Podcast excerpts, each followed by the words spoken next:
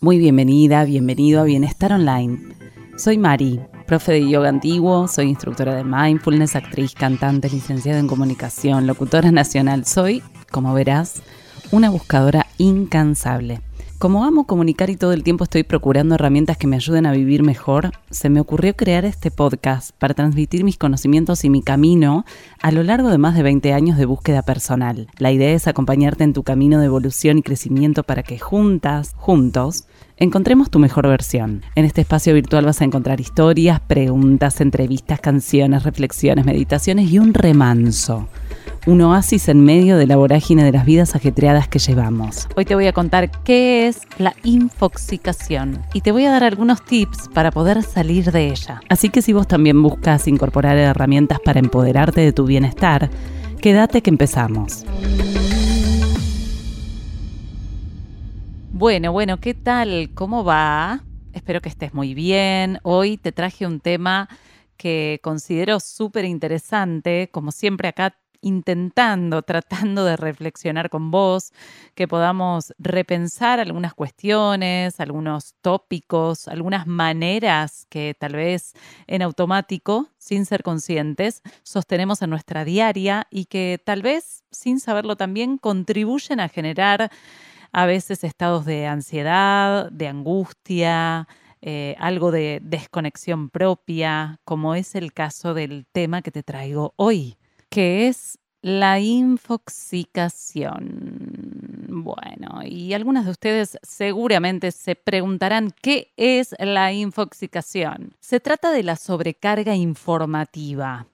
Es ni más ni menos que eso, el consumo voraz y a veces indiscriminado de información que desde la llegada de Internet, por supuesto, se volvió súper masiva y al alcance de nuestra mano, lo que muchas veces hace difícil, dificulta que se pueda comprender o profundizar sobre un determinado tema y también muchas otras veces genera dificultad a la hora de tomar decisiones. Pero no solo eso este constante bombardeo informativo y de estímulos internéticos. Y sí, escuchaste bien, acabo de inventar una palabra, internéticos. Dícese de eh, lo que proviene de Internet.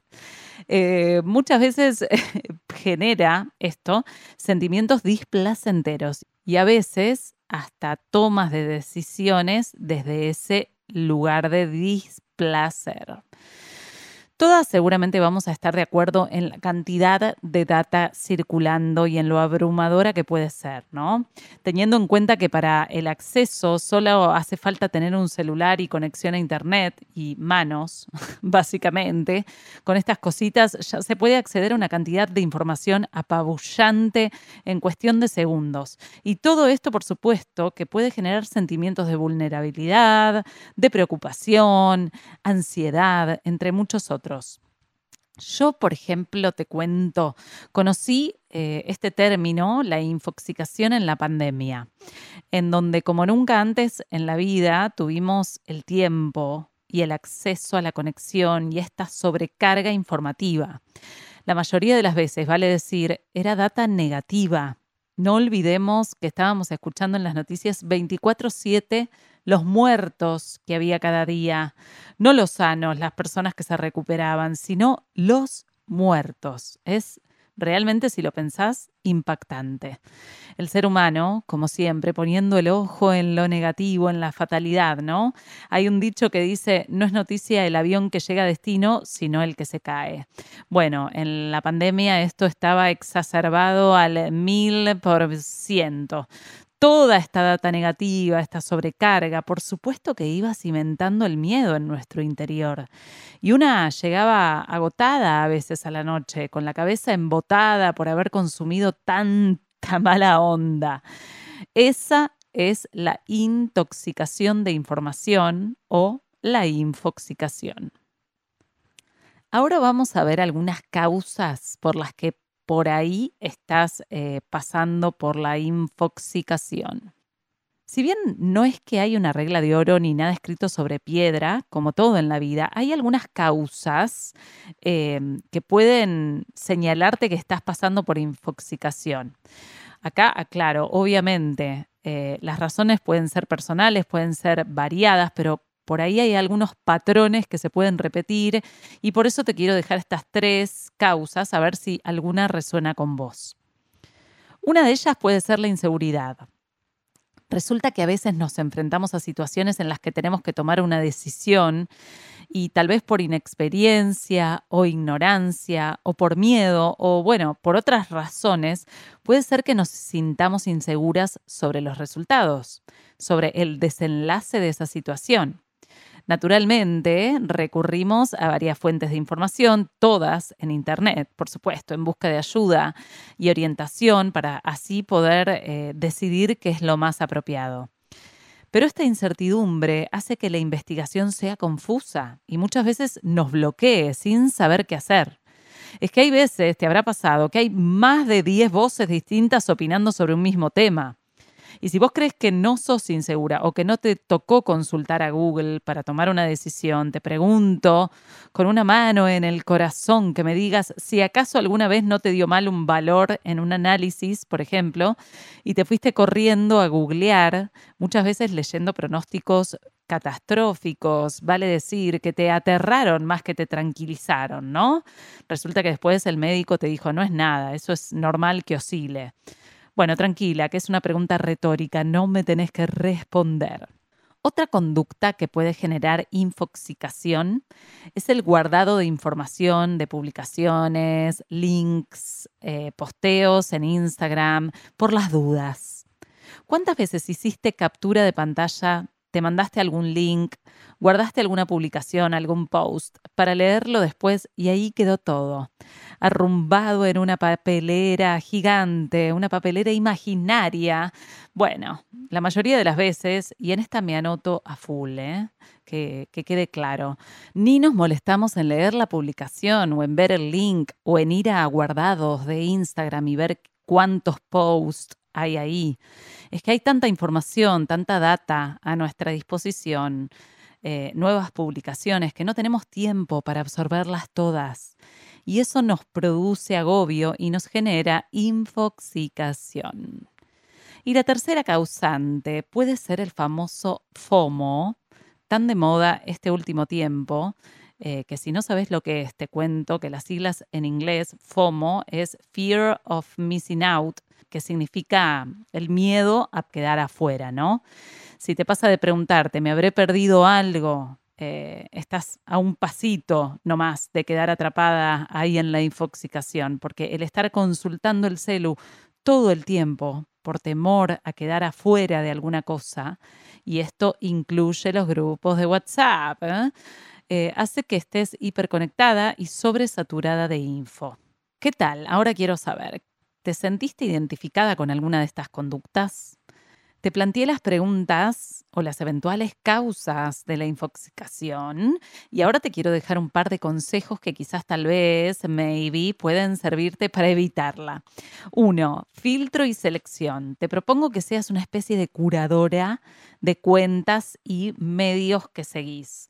O sea, no te digo que hagas como yo, que trato de abstraerme al máximo de las noticias y te cuento, ya que estamos, mi pensamiento. Yo eh, tengo la convicción y el compromiso de mantener mi energía elevada al máximo, porque siento que es de esta forma como mejor voy a contribuir al bienestar de mis alumnas de mi familia, de mis amigas, de la comunidad y en definitiva del mundo. Entonces trato de consumir lo menos posible actualidad. Esta es mi forma, que por supuesto no es la única ni es la mejor. Lo mismo con las cuentas de Instagram que sigo. ¿Me aportan o me restan? ¿Me llevan a sentirme empoderada o chiquita? ¿Me divierten o me ponen triste? Eh, entonces la idea es esa, es poder cada tanto revisar los medios que consumís, las cuentas que seguís, porque además, como ya sabemos, vamos cambiando. No estás igual hoy que ayer. O sea, lo que ayer te interesaba puede ser que hoy no te interese ni un poco. Entonces, tener esa capacidad de revisar nuestros consumos creo que es básico y necesario. El segundo tip, ponete un tiempo para estar conectada.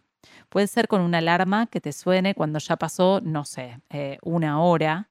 Si te pones a pensar, eh, es una locura el tiempo que pasamos conectadas a dispositivos, ya sea con el celular, mirando las redes, las noticias, la tele, y es muy poca la proporción de ese tiempo que estás sumando a tu vida a no ser por supuesto que seas alumna de mi espacio, que seas parte de la tribu del bienestar y parte de ese espacio que pasás frente a la compu, sea para hacer una práctica de yoga o una meditación mindfulness. Eso es una excepción, como te decía.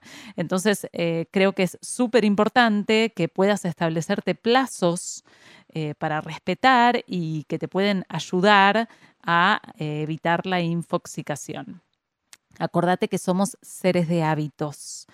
Son los hábitos los que definen tu vida. Entonces, podés elegir tener hábitos más constructivos que te lleven a mejorar tu mindset y tu calidad de vida.